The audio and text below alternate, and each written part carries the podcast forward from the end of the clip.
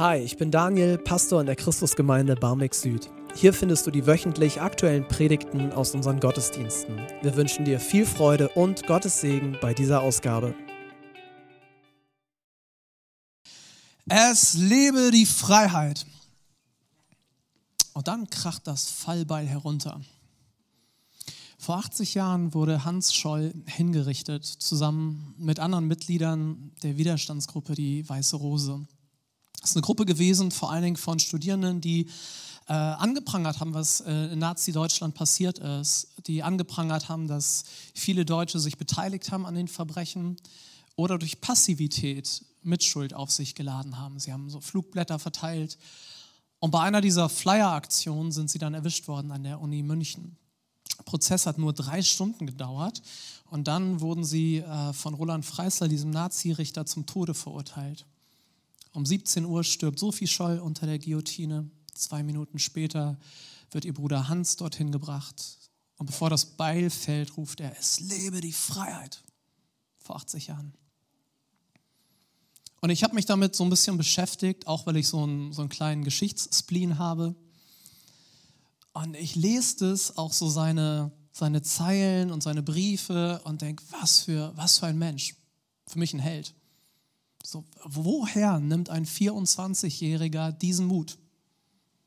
Wie schafft man das, aus der Masse herauszutreten und zu sagen, für meine Werte und meine Überzeugung mache ich was, was niemand sonst sich traut? Wie geht das, so anders zu leben, so radikal anders zu leben? Ich will das heute mit euch entdecken. Ich will das heute mit euch entdecken. Wie kann man anders leben? Und vielleicht, das ist jetzt ein großes Thema gewesen, aber vielleicht gibt es äh, andere Situationen in deinem Leben oder Menschen um dich herum, die Dinge tun und du schaust auf ihr Leben und du sagst, ey, das, das bewundere ich, aber ich, ich könnte es nie. So, und ich will dir widersprechen. Ich will dir zeigen, wie man Schritte gehen kann, wie man zu etwas beitragen kann, was bleibt, was einen Unterschied macht. Vielleicht hast du auch einen Traum und du hast irgendwie Angst, die dich zurückhält und merkst, hey, ich, ich würde gern etwas tun, aber da gibt es was, was mich zurückhält. Oder du bist am ganz anderen Spektrum und merkst, ey, ich bin in einer Krise, also vielleicht äh, seelisch, psychisch, körperlich, beruflich oder, oder beziehungstechnisch. Und du fragst dich einfach nur, ey, wie kriege ich den nächsten Tag hin? Wie krieg, woher kann ich die Kraft kriegen, so den, den Weg zu gehen, der vor mir liegt? Ich bin heute hier, um Hoffnung zu wecken. Ich will Hoffnung wecken.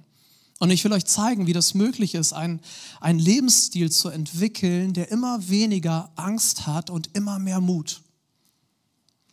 Wir sind gerade in dieser Predigtserie mit dem Titel äh, Theologie der Erlösung. Und das ist ja erstmal was, äh, Erlösung, so ein super sperriger Begriff, der einem nirgendwo begegnet.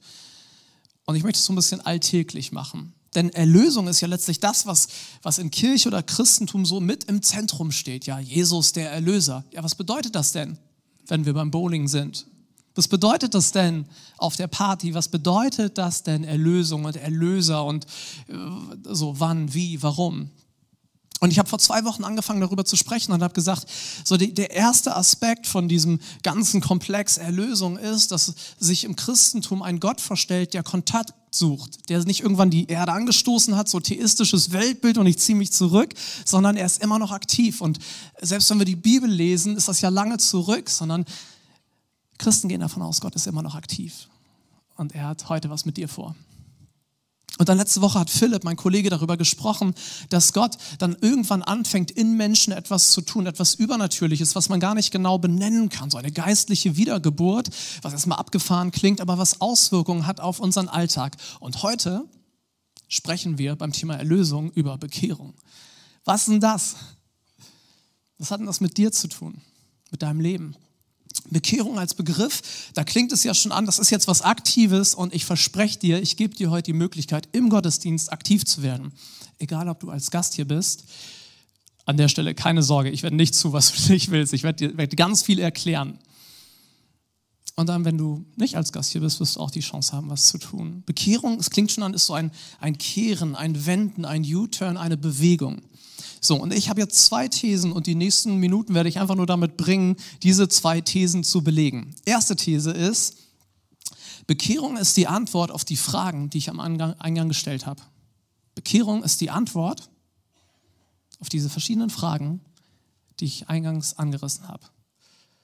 Zweite These, Bekehrung ist nichts Einmaliges, auch wenn man da manchmal ein Datum dran setzen kann. Bekehrung ist etwas, das wir immer wieder tun. Es ist ein Lebensstil, ein Lebensstil der Umkehr.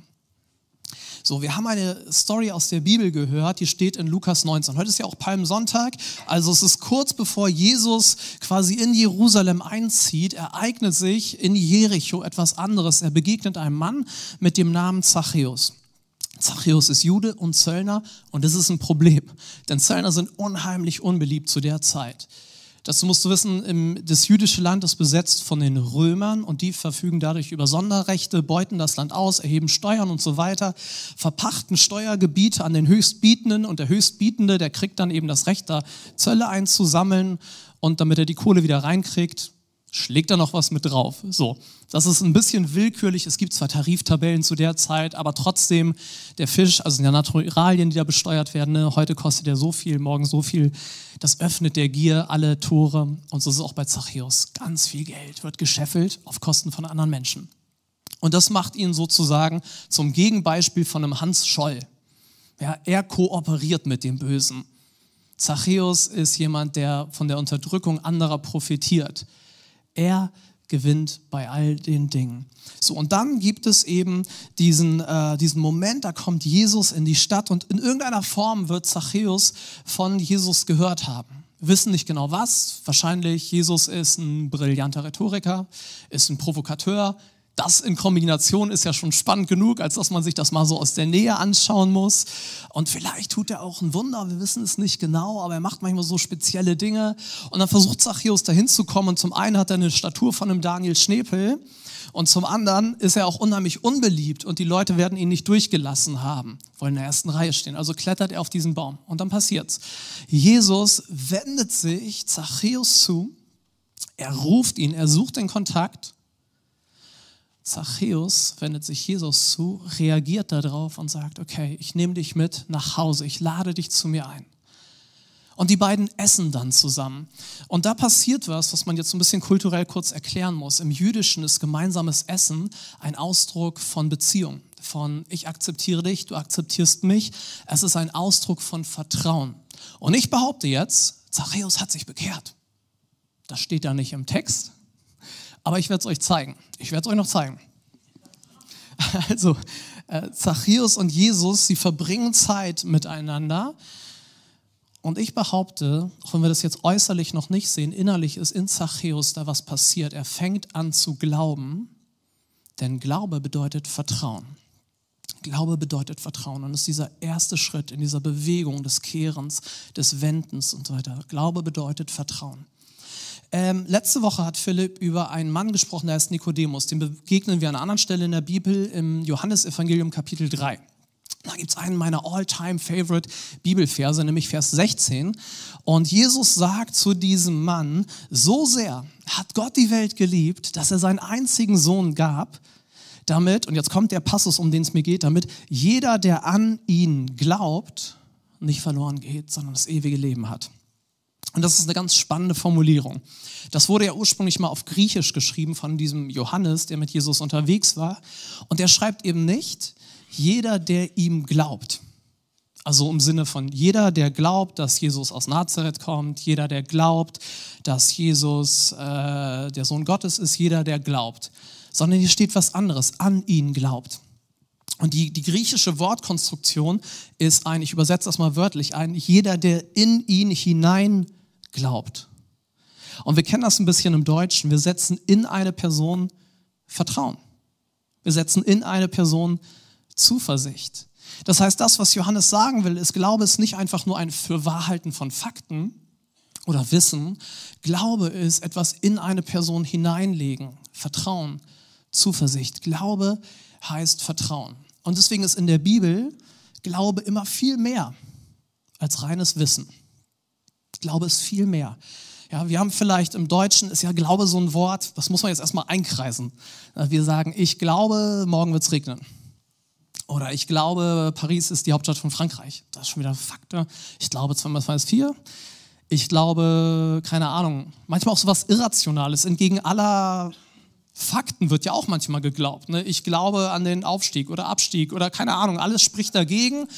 Das war jetzt nicht bezogen auf irgendeine Mannschaft. Ich glaube einfach, ah, wir liegen 3-0 hinten, so, aber wir schaffen es noch. So, so Glaube.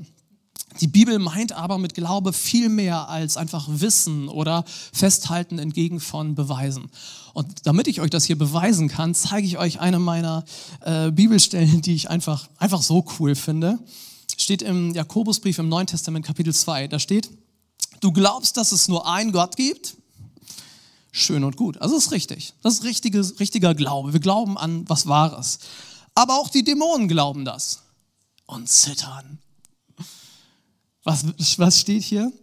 Wir sehen hier Glaube als einfach nur Wissen oder ein Fürwahrhalten von Fakten ist noch nicht das, was die Bibel meint. Es ist mehr. Es ist ein Hineinlegen, ein in eine Person konkret etwas hineinsetzen. Ich vertraue Jesus. Er rettet mich, er erlöst mich, schenkt mir das ewige Leben und wie das dann so weitergeht in Johannes 3. Glaube heißt Vertrauen. Es fängt an mit diesem, ich, ich verstehe was, Ne, Zachäus hört, oh, da gibt es diesen Mann, der heißt Jesus und ich will den sehen, hat eine Begegnung. Aber dann ist Glaube scheinbar noch viel mehr. Aus diesem Interagieren, wir essen zusammen, wir verbringen Zeit, entsteht Vertrauen, entsteht Glaube, da ist Beziehung. Jemand, der das selber so erlebt hat, die heißt Sophie Scholl, die Schwester von Hans Scholl. Die hat ein Jahr vor dieser Hinrichtung ähm, so einen Text geschrieben, wo sie beschreibt, wer Gott für sie ist oder vielmehr, was an Gott glauben für sie so bedeutet. Und in diesem Text ist es ganz schön sichtbar, dass Glaube eben nicht nur ein Fürwahrhalten von Dingen ist, sondern Glaube bedeutet, ich wende mich jemandem zu und da ist Beziehung, da ist Vertrauen. Ich zeige euch das einmal. Also Sophie Scholl im Februar 42. Sie schreibt, ich habe mir vorgenommen, jeden Tag in der Kirche zu beten, damit Gott mich nicht verlasse ich kenne Gott ja noch gar nicht und begehe sicher die größten Fehler in meiner Vorstellung von mir, von ihm, aber er wird mir das verzeihen, wenn ich ihn bitte. Und jetzt das Ding, worauf es mir ankommt. Wenn ich ihn von ganzer Seele lieben kann, dann werde ich meinen schiefen Blick verlieren.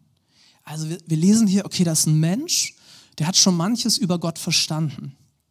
Aber viel mehr als dieses Verständnis geht es in dem Text um Beziehung. Ich gehe in die Kirche, ich bete, ich will lieben.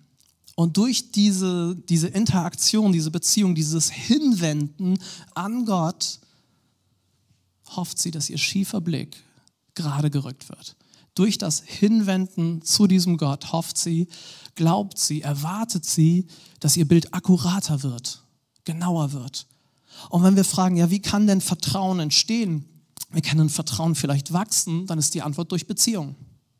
Vertrauen wächst, wenn wir Beziehungen pflegen, wenn wir Kontakt miteinander haben. Deswegen ist es so cool, dass du heute hier bist, ja, dass du hier vor Ort bist, mit Leuten in Interaktion trittst. Sophie geht in die Kirche und hat, pflegt diese Beziehung. Und wir kennen das, je mehr Zeit wir mit jemandem verbringen und je mehr wir da irgendwie feststellen, ja, das, was diese Person ausmacht, ist irgendwie vertrauenswürdig, desto mehr vertrauen wir dann auch wieder. Ja, wem vertraust du mehr? Deinen Eltern oder mir? Hoffentlich deinen Eltern, denn die kennst du besser. Wem vertraust du mehr? Deiner Freundin, deinem Freund oder mir? Hoffentlich deinen Freunden, weil die kennst du besser. Jemanden, den wir kennen und immer besser kennenlernen, dem vertrauen wir einfach mehr. Und möchte ich mal fragen, wie sieht es mit deinem Vertrauen aus? Wofür brauchst du gerade Vertrauen? Was ist vielleicht größer als alles und entweder macht es dir Angst oder es beschäftigt dich oder ist einfach ein Ding, was du angehen willst, was ist größer und du brauchst, merkst, du brauchst Vertrauen. Dann überleg mal ganz praktisch, wie kann mein Vertrauen in Jesus über das bisherige Maß hinauswachsen? Vielleicht sagst du auch, ich habe gar kein Vertrauen in Jesus. So, weil das ist alles neu. Dann lade ich dich ein zu einem meiner Lieblingsangebote dieser Gemeinde und das heißt Alpha. Alpha ist eine Serie von Treffen, wo wir miteinander essen, Zeit verbringen, Vertrauen bauen und du kannst alle deine Fragen stellen. Wir werden sie nicht alle beantworten, aber wir werden Vertrauen bauen und einen Rahmen, in dem du vertrauen kannst, Menschen und vielleicht sogar Schritte des Vertrauens gegenüber Gott gehen kannst. Dann sind hier jede Menge Menschen, die Gott schon irgendwie vertrauen. Wie kann das aussehen? Ja, der einfachste Schritt ist Bibellesen. Und wir werden in diesem Sommer wieder so ein Sommerbibelprojekt als ganze Gemeinde machen, weil wir sagen, durch die Bibel, da, da ruft ja Gott, da sucht Gott Kontakt. Und wenn wir mit der Bibel in Kontakt stehen, formt sich weiter ein Bild. Ein Gott, der eben nicht meine Fantasie ist, sondern ein Gott, der echt ist. Durch Gebet, durch Gemeinschaft. Das ist jetzt hier der offizielle Teil vom Gottesdienst, aber davor bieten wir Kaffee an und danach auch. Warum? Warum wollen wir brunchen? Warum wollen wir abends Zeit miteinander verbringen? Weil wir sagen, ey, manchmal geht man durch Zeiten, wo es mit dem Gottvertrauen einfach nicht so richtig gut aussieht. Wo man denkt, ey, das ist eine Krise oder ich kann mir nicht vorstellen, dass das nochmal besser wird oder ich kann mir nicht vorstellen, dass es mit dem Bau hier irgendetwas wird oder was auch immer. Und dann mit Leuten unterwegs zu sein, die sagen, ey, ich habe das schon mal erlebt. Ich habe das schon mal gemacht. Komm, hak dich sozusagen glaubensmäßig bei mir unter und ich helfe dir zu vertrauen. Ich helfe dir, nächste Schritte zu gehen. Dein Vertrauen in Jesus setzen, dich ihm zuzuwenden. So, das ist der erste Schritt, wenn wir über Bekehrung sprechen. Diese erste Hinwendung zu Jesus, Vertrauen in ihn reinsetzen.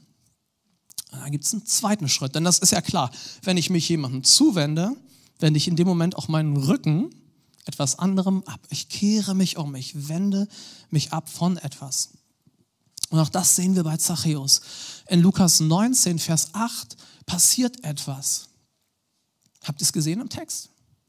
Zachäus verbringt Zeit mit Jesus und dann aus dem Nichts gewissermaßen verändert sich etwas radikal in ihm. Der Mann, der wegen dem Geld Freunde und Familie verraten hat, der sich hat anspucken lassen, beschimpfen und alles Mögliche als Zöllner, der sagt, ich werde es in Ordnung bringen. Das mit dem Betrügen hat ein Ende. Das mit dem Ausbeuten hat ein Ende. Ich werde das erstatten. Was macht denn der da? Theologisch würde man sagen, der tut Buße. Buße ist letztlich nur dieses, ich kehre mich um, ich wende dem Alten den Rücken zu, dem, was Gott nicht gut findet, dem, was mein Leben kaputt macht, wende ich mich ab und ich wende mich Jesus zu. Oder anders, bei ihm war es, ich wende mich Jesus zu und aus der Konsequenz, weil ich Jesus erlebe, sieht das andere, was auch immer das ist, nur noch mein Hinterteil oder mein Rücken. Glaube heißt Vertrauen und Vertrauen heißt Handeln. Die beiden gehören unbedingt zusammen. Glaube heißt Vertrauen und Vertrauen heißt Handeln. Es ist so ein bisschen, kannst du dir vielleicht Bekehrung vorstellen, wie so ein Vogel ich hab, hätte, wäre jetzt cool gewesen, hätte ich einen mitgebracht, aber so runteraktiv bin ich dann nicht. Also stell dir mal so einen Vogel vor, der kommt nur wirklich ins Fliegen, wenn er beide Flügel gebraucht. Ein Vogel mit nur einem Flügel ist irgendwie schräg, ja? So, wenn du, wenn du unterwegs bist und du hast nur das Thema Lebensveränderung, dann ist es anstrengend, gesetzlich, moralisch, ja? Wenn du sagst, oh, ich will aufhören, ein Lügner zu sein. Ich will, ich will endlich, äh, was weiß ich, mein, nicht mehr so gierig sein oder egoistisch oder so, dann hast du zwar diesen, diesen Ansatz von, hey, ich, will, ich wünsche mir Lebensveränderung, ich will nicht mehr so aufbrausend sein, aber du, du kippst immer um und du merkst, boah, so richtig ins Fliegen komme ich nicht. Oder, oder du bist auf der anderen Seite. Du bist diese, diese Person, die einfach nur die ganze Zeit Spaghettis mit Jesus essen will. So, hey, Jesus und ich, wir haben so eine gute Zeit. Der hat mich so lieb. Er vergibt mir. So. Aber du bist immer noch schwierig. ja, es gibt immer noch, es, niemand hat was davon, dass du und Jesus zusammen Pizza essen, aber ihr habt eine richtig gute Zeit, ihr beiden. Und das, das kann gefährlich werden. Es kann richtig gefährlich werden, wenn wir als Menschen nicht beide Flügel abdecken. Glaube und Buße oder Vertrauen und Handeln. Das ist nicht nur witzig, sondern das hat äh, jemand ganz konkret mal so benannt. Der heißt Dietrich Bonhoeffer, der war Pastor und Theologe zur Nazi-Zeit. Der hat sich zur Aufgabe gemacht, so in den Jahren 35 bis 37 leitenden Kirchen zu schulen. Und äh, dem war das ein Riesenanliegen. Der hat quasi mit einem prophetischen Blick was gesagt. Und ich finde, das ist immer noch aktuell und ich teile das jetzt mit euch. Er redet von billiger und teurer Gnade. Er sagt, billige Gnade ist der Todfeind unserer Kirche. Billige Gnade heißt Rechtfertigung der Sünde und nicht des Sünders, weil Gnade doch alles allein tut, darum kann alles beim Alten bleiben. Zachäus, das ist nicht so schlimm. Das macht doch jeder. Ja, du hast so viel Geld für diese Rechte ausgegeben, jetzt musst du halt sehen, dass du die Kohle wieder reinkriegst. So, das ist billige Gnade. Und dann redet er weiter. Ne? Billige Gnade ist die Predigt der Vergebung ohne Buße, ist Abendmahl ohne Bekenntnis der Sünden, ist Absolution ohne persönliche Beichte. Billige Gnade ist Gnade ohne Nachfolge, Gnade ohne Kreuz, Gnade ohne den lebendigen, menschgewordenen Jesus Christus. Eine Kirche, die, die nicht aufsteht, wenn es Zeit ist aufzustehen. Und damit meine ich nicht Lobpreis. Er sagt, es gehört beides zusammen. Dieses Jesus lebt, Ostern, yeah, das Grab ist leer, ist wahrhaftig auferstanden, er liebt mich, er hat den Tod und die Sünde besiegt und gleichzeitig, ey, ich will, ey, Gott hasst Sünde, ich will einen Lebensstil der Umkehr führen, ich will aufhören mit diesen Sachen, aus der Beziehung zu Jesus rein in meinen Alltag ein verändertes Leben führen. Das ist der Bekehrungsvogel mit zwei Flügeln. Und der kommt dann ins Fliegen. Und dass es nicht einfach nur ein Thema von Zachäus ist oder irgendwelchen Theologen, das sieht man auch schon viel früher in der Bibel. Da hat Gott durch einen Propheten, der hieß Jesaja, zu seinem Volk, seiner Familie, den Gläubigen damals was ausrichten lassen. Und es kommt so schön zum Ausdruck, deswegen möchte ich dem Wort Gottes hier das einmal nochmal Raum geben. Steht in Jesaja 45, die Verse 6 bis 7. Und hier sehen wir übrigens, dass Bekehrung nichts Einmaliges ist. Martin Luther hat ja diese Thesen an die Wittenbürger Schlosskirche geschlagen. Die erste These ist, das ganze Leben eines Glaubenden ist Buße. Wo hat er das her? Jesaja 55. Guck mal. Sucht den Herrn, sagt er zu Leuten, die sich schon längst bekehrt haben. Sucht den Herrn, solange er sich finden lässt. Betet zu ihm, solange er euch nahe ist. Hast du dich gegen Gott aufgelehnt, bist du eigene Wege gegangen und eigenen Plänen gefolgt, dann hör auf damit. Kehr deinem alten Leben den Rücken und komm zum Herrn. Da hat man in, einem Satz Bekehrung kehr dem alten Leben und komm zum Herrn. Beides ist drin. Und jetzt wieder dieses, er wird sich über dich erbarmen, denn unser Gott ist gern zum Vergeben bereit. Das ist dieser dritte Aspekt von, von Erlösung. Nicht nur Gott sucht Kontakt, Gott macht was Übernatürliches, Unsichtbares, sondern nein, er lädt dich ein, er sagt, komm, kehr um, lass das hinter dir. Komm, dreh dich um zu mir. Ich habe für dich Erbarmen. Ich habe für dich Vergebung. Ich habe für dich Hoffnung. Ich habe für dich Kraft. Komm zu mir. Komm zu mir. Und dann passiert innerlich etwas aus diesem Glaube, Vertrauen, Vertrauen, Handeln, was äußerlich sichtbar wird. Und damit das nicht einfach nur ein Schnack ist, erzähle ich euch weiter von Hans. Also, Hans Scholl war ein begeisterter Hitlerjunge. Also der fand das mit den Nazis richtig gut. Der hat eine gläubige Mutter gehabt, aber das war ihm irgendwann egal. So der war richtig on fire in der Hitlerjugend so sehr, dass sie den befördert haben. Wenn jetzt Geschichte nicht so dein Ding ist, ich weiß nicht jedermanns Sache, wenn du mal von den, also einfach Hitler gesehen hast mit Uniform und wie er irgendwie eine Rede vor Tausenden von Leuten hält, das ist wahrscheinlich beim Reichsparteitag in Nürnberg entstanden. Und dafür bräuchten sie die besonders leidenschaftlichen Hitlerjungen und einer von denen, der war Hans. Der war vorne dabei und hat die Fahne getragen. Bis er dann zum Studium an die Universität in München geht. Und auf einmal trifft er Christen, die das leben, was sie glauben. Er trifft Professoren, die bekennende Christen sind. Und das ist für ihn der Game Changer. Es verändert alles. Und kleiner Klammer, weil ich weiß, wir haben auch viele Studierende bei uns. Er nutzt diese Zeit. Es ist diese Zeit, wo man nochmal neu denkt, Dinge hinterfragt, SMD und, und Alpha und all das. Oder Schulzeit. So cool. Nutzt diese Zeit unbedingt. Für ihn war das, war das die Lebenswende. Ich habe gefragt, ey, woher nimmt ein 24-Jähriger den Mut, all das hinter ihm zu lassen, wo er Karriere gemacht hat, wo er gefeiert wurde, rauszutreten und sogar bereit zu sein, den ultimativen Preis seines Lebens zu zahlen? Wie geht sowas? Wollt ihr es wissen? Ich lese euch einen Auszug aus einem Brief vor, wo er genau das beschreibt. Er sagt, ich bin erfüllt von der Freude zum ersten Mal in meinem Leben, ach so, es ist in der Weihnachtszeit, dass er das schreibt. Ich bin erfüllt von der Freude zum ersten Mal in meinem Leben, Weihnachten eigentlich und in klarer Überzeugung christlich zu feiern. Wie gesagt, er ist eigentlich christlich aufgewachsen. Wohl sind die Spuren der Kindheit nicht verweht gewesen, als man unbekümmert in die Lichter und das strahlende Antlitz der Mutter blickte. Aber Schatten sind darüber gefallen. Ich quälte mich in einer gehaltlosen Zeit, in nutzlosen Bahnen, deren Ende immer dasselbe verlassene Gefühl war und immer dieselbe Leere. Und das ist so verrückt, das zu lesen. Weißt du, wenn die Nazis eins konnten, dann war ja unter denen, die sie nicht ausgeschlossen und verfolgt haben, so ein Gemeinschaftsgefühl schaffen. Und er ist mittendrin, tausende von Leuten, und er sagt, und ich bin einsam. Ich war verloren. Und dann geht es weiter. Ich muss Ihnen davon noch erzählen. Und schließlich der grauenhafte Krieg, dieser Moloch, der von unten herauf in die Seelen aller Männer schlich und sie zu töten versuchte, machten mich noch einsamer. Und jetzt kommt's eines Tages dann von irgendwoher die Lösung, ist von irgendwoher die Lösung gefallen. Ich hörte den Namen des Herrn und vernahm ihn. In diese Zeit fällt meine erste Begegnung mit ihnen. Dann ist es von Tag zu Tag heller geworden. Dann ist es wie Schuppen von meinen Augen gefallen. Ich bete, ich spüre einen sicheren Hintergrund und sehe ein sicheres Ziel. Mir ist in diesem Jahr Christus neu geboren. Dieser Mensch ist kein Held geworden, dieser Mensch ist einfach Christ geworden.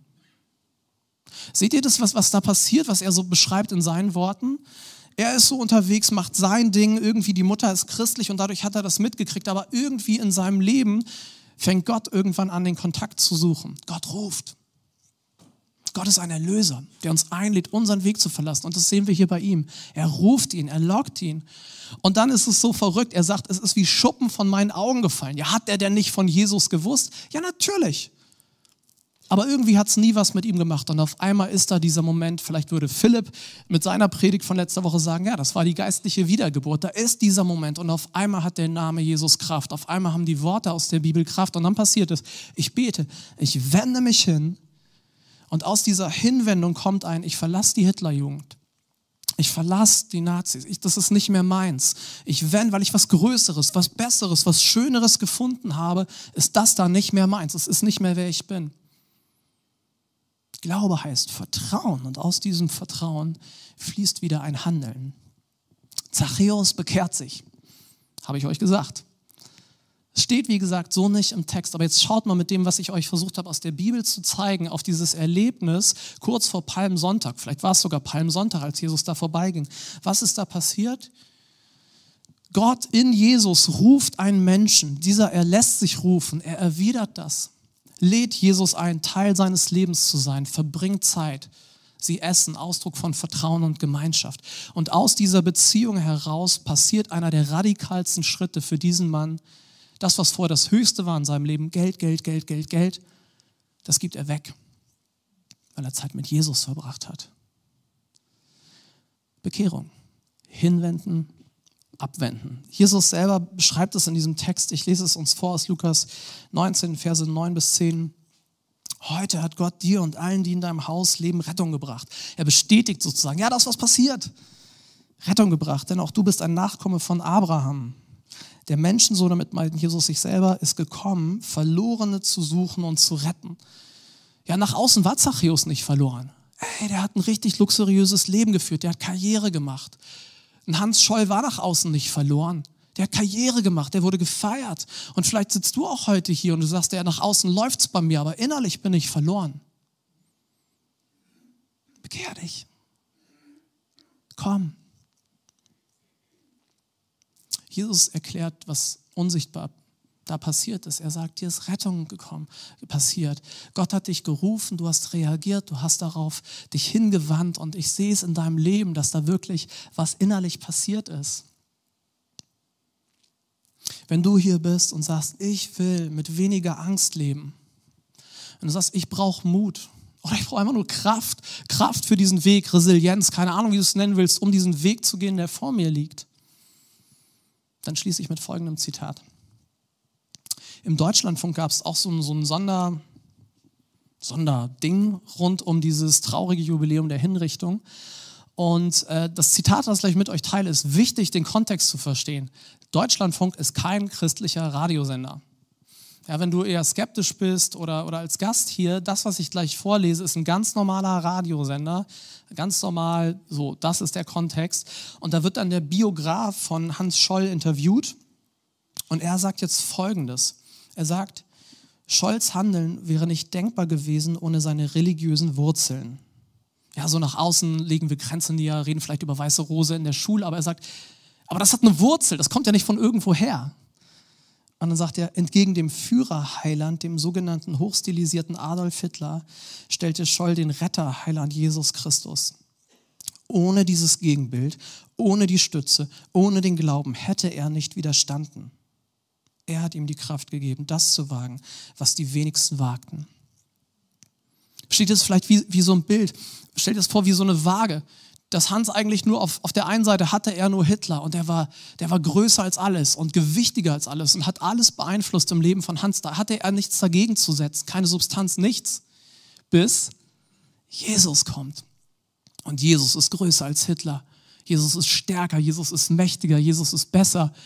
Und auf einmal verliert dieser überstilisierte Heiland Adolf Hitler seinen ganzen Einfluss. Und ich habe mich in der Vorbereitung gefragt, ey, was ist es bei dir, was in deiner Waagschale ist? Ist es Angst, das einfach riesig ist und Angst beeinflusst deine Entscheidung, Angst beeinflusst, wie du lebst? Oder ist es Geld, zu viel Geld, zu wenig Geld? Ist es, keine Ahnung, was dein Thema ist und es ist so riesig. Das, was du nicht von mir brauchst, ist ein Appell. Was du brauchst, ist Jesus. Jesus, der größer ist, der schöner ist, der stärker ist, dass diese Dinge ihren Einfluss verlieren.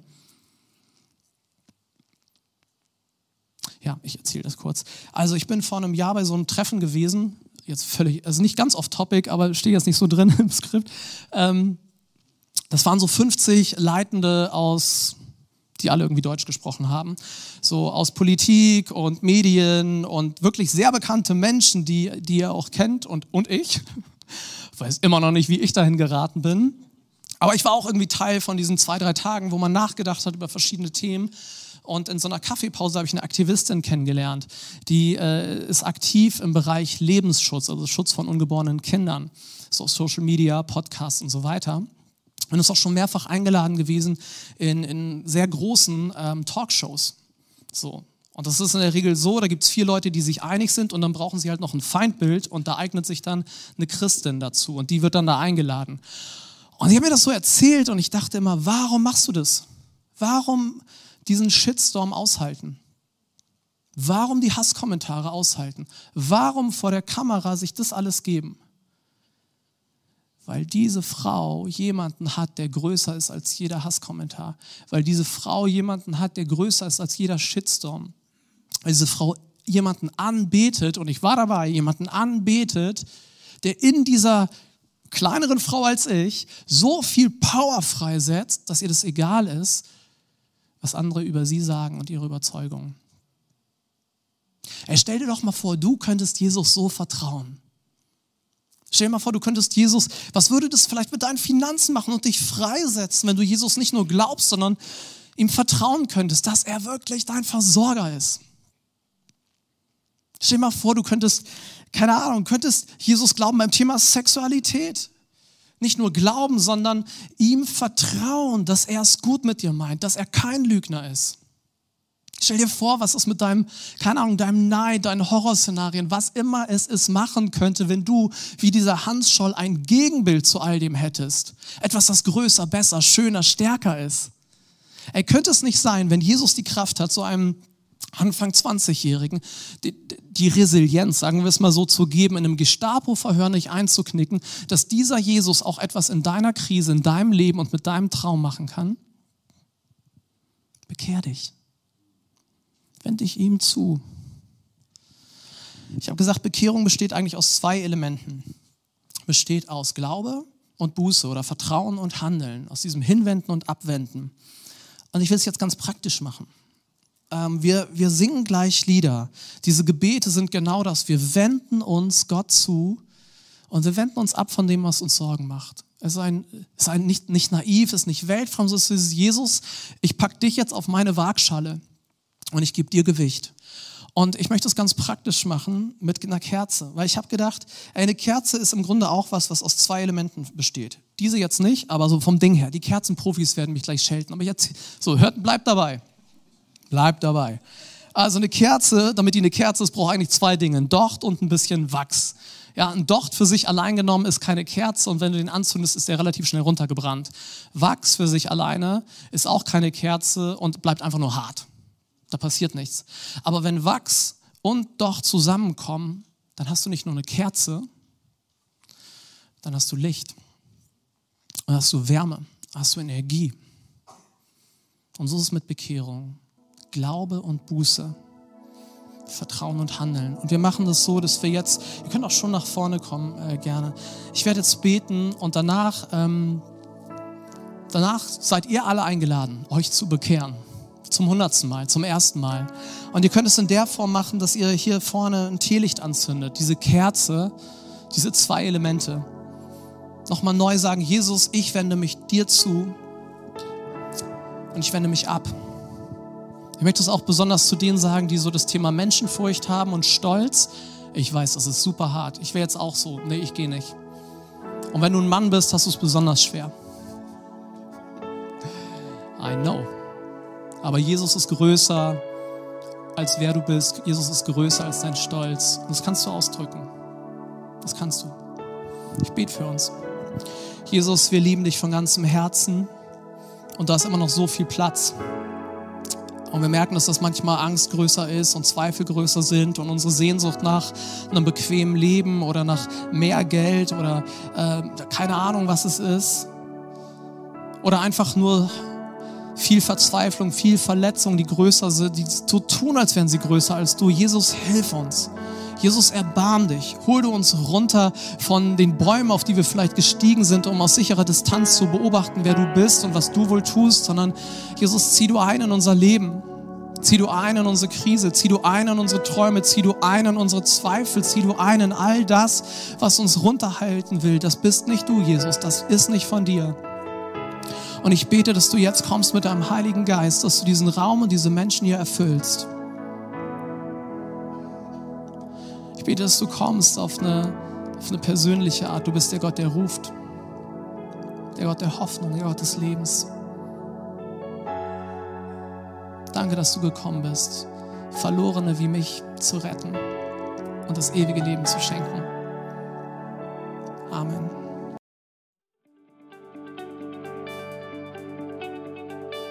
Das war's mit der heutigen Predigt. Wir hoffen, sie hat dir gefallen. Wenn du Hamburger bist, freuen wir uns, dich auch offline bei uns im Gottesdienst zu begrüßen.